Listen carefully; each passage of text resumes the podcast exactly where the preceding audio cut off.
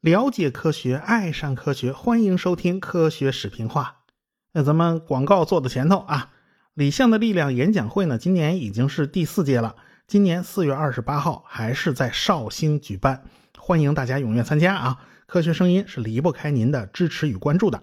三月一号中午十二点开始抢票，抢票的唯一渠道呢，就是科学声音的官方微信公众号，欢迎大家关注。今年的主题呀是地球往事啊，剩下咱就不多说了，我先提前剧透一点点啊。咱们书接上文，上文书说到了激光之父汤斯，他当时呢是在哥伦比亚大学任教，后来呢他就跳槽了，就到了防务分析研究院当了副院长。他是杰森科学家小组的骨干成员呢。杰森科学家小组啊分布在天南海北，平时啊全体成员聚在一起的时间并不算多。牵头的几个主要人物呢，就是来自东部的新泽西州普林斯顿。汤斯当时工作的地方呢，是在弗吉尼亚州的亚历山大。其实这个地方距离五角大楼直线距离只有七公里，过了河就是华盛顿特区了。他工作的防务分析研究院呢，那是联邦资助的机构，当然你得围着五角大楼转悠嘛，是吧？从华盛顿往北去，去什么新泽西啊，去纽约州啊，哎，这都不算远啊，几个小时车程。假如某人啊是从加州那边赶过来了，那距离可就远了去了。这个防务分析研究院这种机构啊，它也有一定的独立性，唯一的雇主呢就是高级研究计划局。哪个机构想找防务分析研究院帮忙，你研究点什么，那都是要国防部和参联会批准的，所以这个机构的级别还是蛮高的。而且达帕经常从防务分析研究院走账，也就是支付给其他科学机构智囊啊，这个这个钱呐，都是从防务分析研究院走的这个账目。杰森科学家团队也是通过汤斯和达帕搭上的线。达帕的局长啊，就带着一大帮项目经理打听杰森科学家小组今年夏天您您开会啊，你开会在哪儿开呀？结果他这一打听就被汤斯一口拒绝，坚决不让达帕的人参与。汤斯说呀，希望这个小组保持一种灵活而高效的运作习惯啊，希望敞开了，不受什么拘束，不希望被政府部门的繁文缛节所传染啊！你别来，你来了把我们全传传染了，这不行。这个，他们需要保持客观性、独立性。这个达帕的局长当时就冒了火了，难道国家出钱给你们啊，是让你们没事搞私人聚会的？这这怎么行呢？双方吵啊，那讨价还价呀。呃，最后答应了局长大人啊，您一个人来就行了，您手下那些项目经理啊，那就别来了。这也算是给了金主一个面子。其实你别看达帕是个政府机构，但是达帕的运行效率一点都不低。他们自己并没有多少专家学者，他们也并不需要自己去组织专家去操持每个大型项目。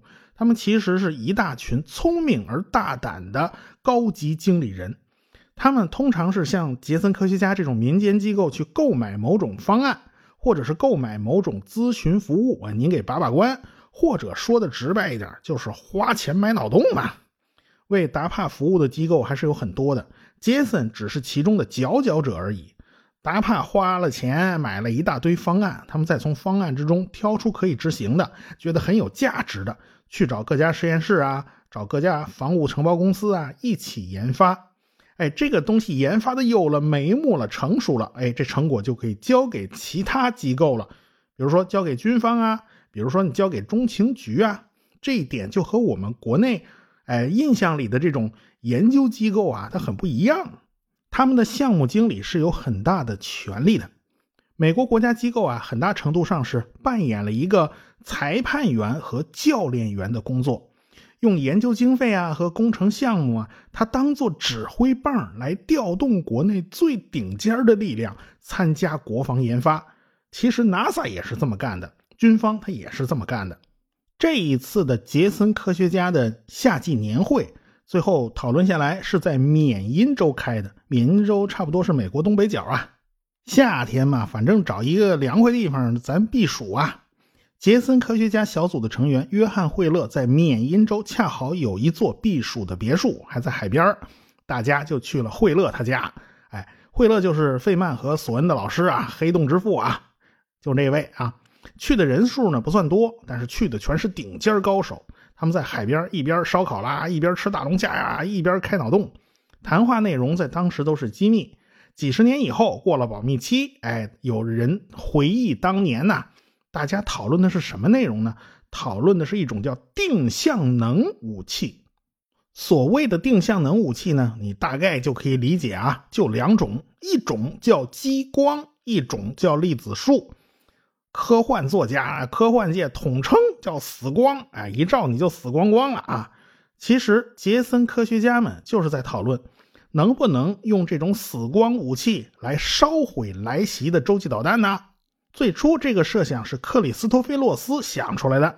你别说，这家伙鬼点子还真多。前面我们讲过，用核弹咱自己制造一个小范围的泛艾伦辐射带的主意，就是这家伙想出来的。不过这主意实在是没有实用性，害得美国还炸了三颗核弹。他真正的有实用性的发明是对潜艇的极低频通信系统。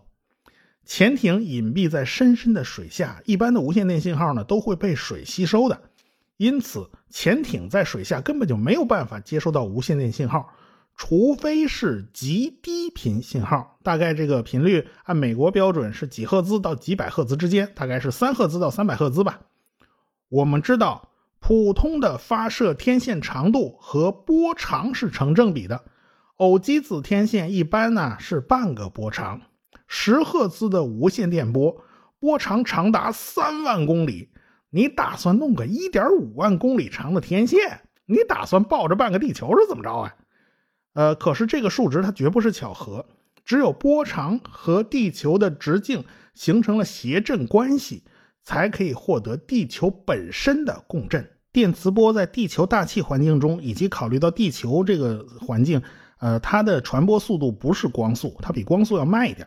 要讲究共振的话，是七到八赫兹，大概效果是最好的。特斯拉当初就是发现了这个频率，他美的直直非常开心的。但是后来 他怎么都没搞成啊。所以极低频通信最大的麻烦就出在了天线设计上。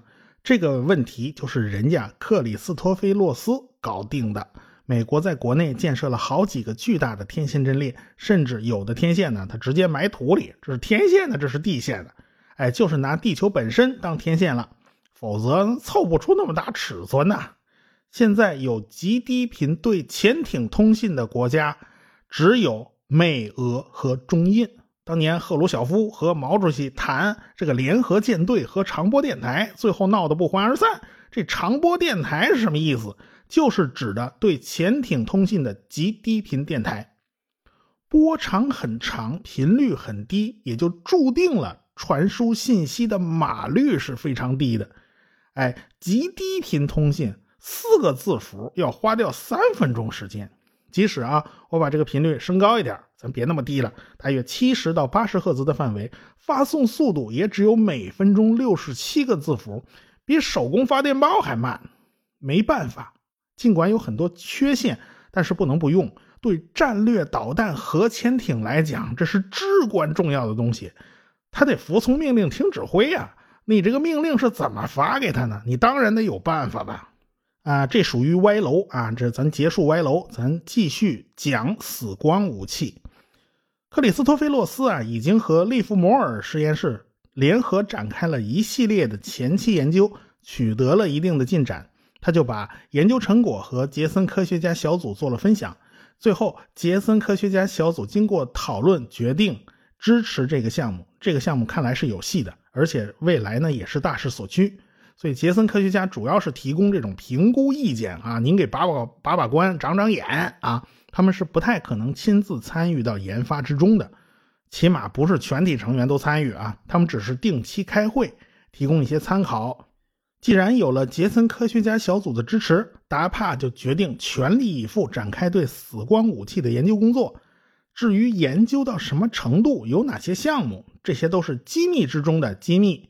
到现在，外界的资料都不太多，只知道达帕断断续续支持粒子束武器的研发几十年了。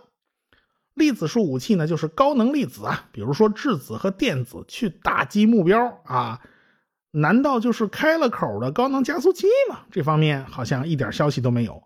那是不是美国人藏的太好了呢？或者保密级别太高太深了呢？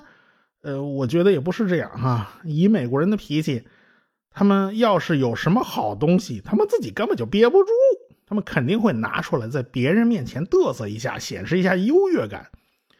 对于粒子束武器啊，我们甚至看不到只言片语，估计啊这东西不太实用啊，这个可能价钱太贵了，要不就是效率不太高啦，等等这一系列原因吧。对于另一种定向能武器激光来讲，甚至它已经走到日常的工业生产之中了，应用非常广泛。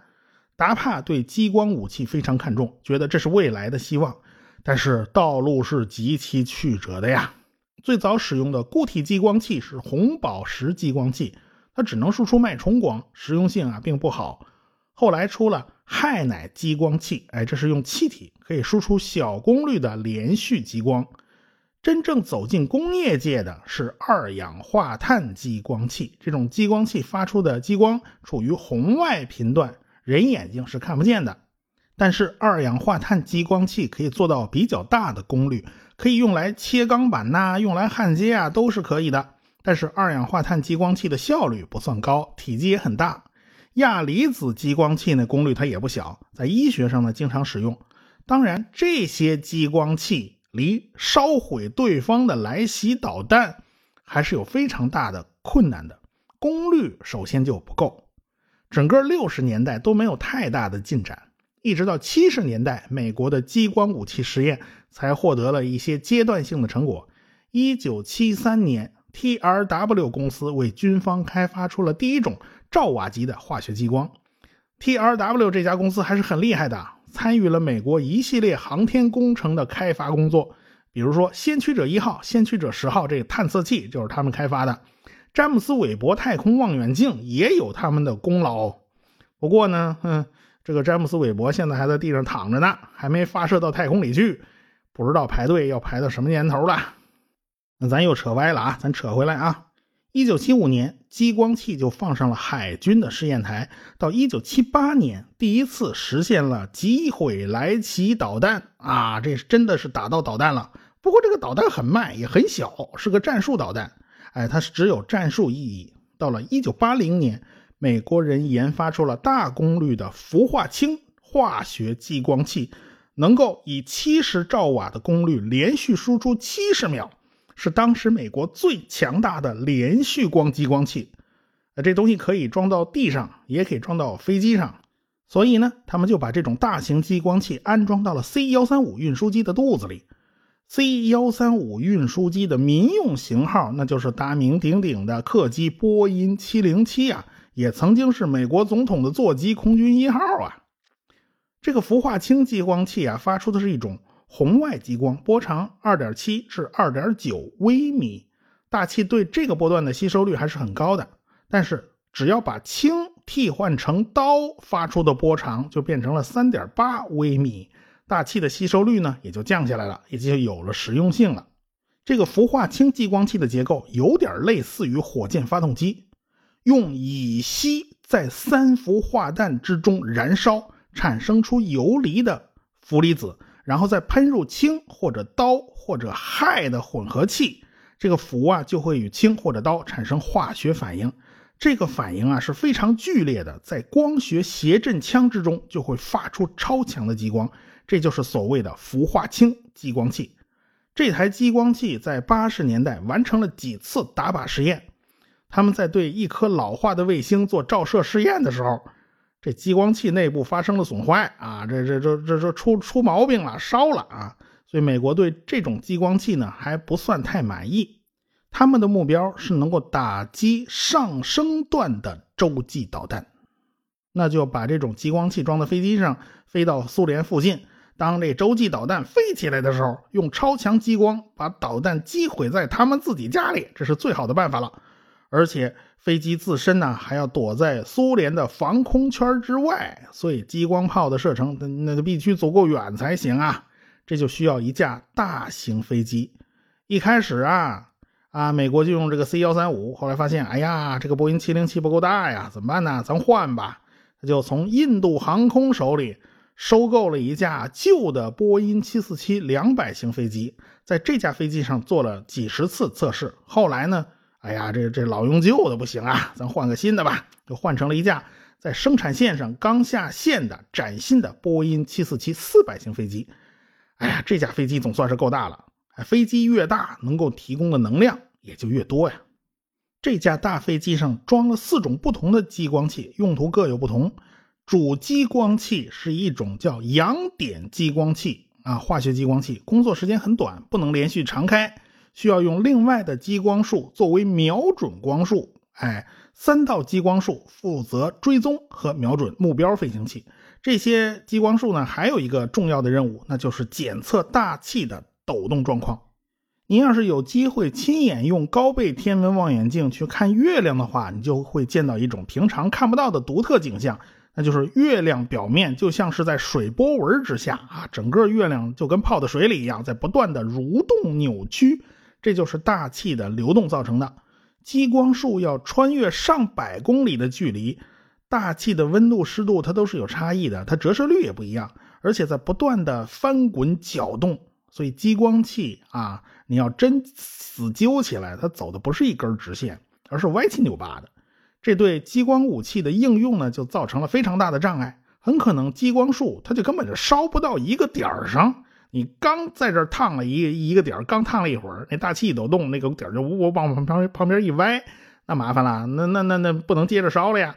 所以要抵消这种大气的扭动，那怎么办呢？就需要用瞄准激光器的光斑来作为一个调整的参考依据啊。你往这边歪，我就往那边偏啊，给你掰回来。所以激光器内部是有一套补偿装置的，确保能量能够钉死在一个点上，咱一点都别歪，行不行？这样才能烧透、烧漏了。哎，主激光器啊，体积非常庞大，是由六个模块构成的，每个都有 SUV 那么大，重量是三吨。这激光器五秒用到的能量，就相当于美国一个家庭一个小时的用电量。哎，在化学反应的燃烧室里面注入氯气、碘分子、过氧化氢和氢氧化钾含水的混合物，哎，然后过氧化氢的溶液和氯就会发生化学反应，产生大量的热，产生出激发态的氧和氯化钾，最终氧会把能量传给碘，这个碘呢就发生跃迁了，辐射出波长为一千三百一十五纳米的激光。这种波长，不论是在光纤之中还是在大气之中，吸收都是很小的，因此很适合作为激光炮来使用。这个过程啊，化学反应那非常剧烈啊，在燃烧室里面那个气流啊，那个速度简直可以达到超音速啊！哎，所以这都是一种化学激光器，它不是通电的。可能有人会有疑问，那为什么装在飞机上的激光器它都是化学激光器呢？因为。激光器啊，它通进那么多的能量，它要考虑散热的问题啊。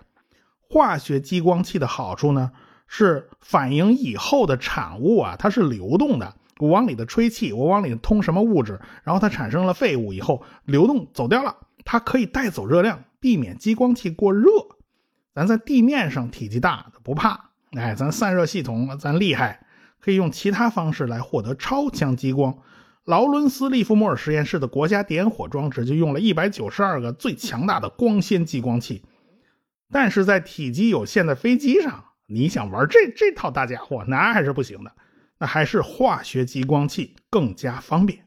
到八十年代的里根政府啊，推行的星球大战计划，那还真是挺疯狂的。他们要在太空里部署激光武器啊，激光呢，它也是有缺点的，那就是它不能拐弯啊。那没关系啊。科学家们是擅长开脑洞啊，他们就打算在轨道上部署反射卫星。那人家带着大镜子就上了太空了，有了反射，哎，那好办了，那激光就打个折了，拐个弯喽，那都没问题了。但是后来苏联解体了啊，这个威胁没有了，美国也就放慢了节奏。后来啊，还是觉得这个弹道导弹防御系统啊，这个 TMD、NMD 这玩意儿还是比较实用的啊。我们已经实现了子弹打子弹这种高精度啊，像激光这玩意儿，咱就不那么着急了。激光武器尽管也有了长足的进步，但是花钱还是太多了呀。二零一二年，测试激光武器的波音七四七呢就退役了，就被送到了飞机坟场啊，咱再找一干燥的地方给它存起来。二零一四年，飞机里边这个设施啊就全拆了，拆的只剩一空壳了。尽管呢，作为反导武器，这激光炮的重要性是在下降的，但是在战术领域，这激光炮还是大有用武之地的。现在海军的军舰呢，最后一道防护屏障就是所谓的近防炮系统。咱们在电影《红海行动》里边，大家可能也都看到了啊，我国的零五四 A 导弹护卫舰用的七三零近防炮，一分钟能打四千两百发炮弹，火力要是不密的话，哎，这万一敌人导弹漏进来，他怎么办呢？你不能让人溜进来呀。可是啊，问题来了，这弹药它总是有限的吧？你当当当打起来没完啊！你不能没完没了打下去吧？那子弹总要有用光的时候吧？哎，再说现在已经开始流行超音速反舰导弹了，人家的速度很快呀，突防能力也很强啊。这时候你再拦，可能就拦不住了。你哪怕上幺幺三零呢？哎，这个速度好像都不够。那激光的优势就体现出来了，这射程比近防炮要远呢，而且人家没有弹药消耗的问题啊，人只要通电就完了吗？所以，美国海军已经用激光炮来当做近防炮使用，而且啊，激光炮还能攻击小型舰艇，一小船咱给它烧透喽啊！咱一物多用，哪个恐怖分子敢近我身啊？哪个海盗敢过来？哎，你我就算不把你烧漏了，我也把你眼睛晃瞎喽，对吧？这一物多用啊！说实话啊，我国在激光武器方面一点都不差啊，其他的咱就不说了啊，省得算我泄密啊。总之，在激光武器的发展呢，它是离不开达帕当年的大力支持的。那美国人为什么愿意花钱请人开脑洞呢？他们内心里头有一种不安，因为苏联人呢很厉害啊，苏联人是一个令人尊敬的对手，也是一个令人生畏的对手。美国人就下定了决心呢，哪怕是实验失败，哪怕是钱花了打水漂了，他也不能没玩过、没摸过啊。万一要是敌人玩成了呢？啊，你告诉我没碰过，我不知道，我不懂，那怎么能行呢？所以他们不怕花钱开脑洞，没办法，谁叫他走在世界最前面呢？他不开脑洞，他怎么办呢？可是很多人没想到啊，达帕有个研究项目啊，就跟人的脑洞啊，它有关系，主要还是因为艾伦梅西杜勒斯中尉，哼，真的被人开了个脑洞。而且我估计就是咱中国人干的啊，这怎么回事呢？咱们下回再说。科学声音。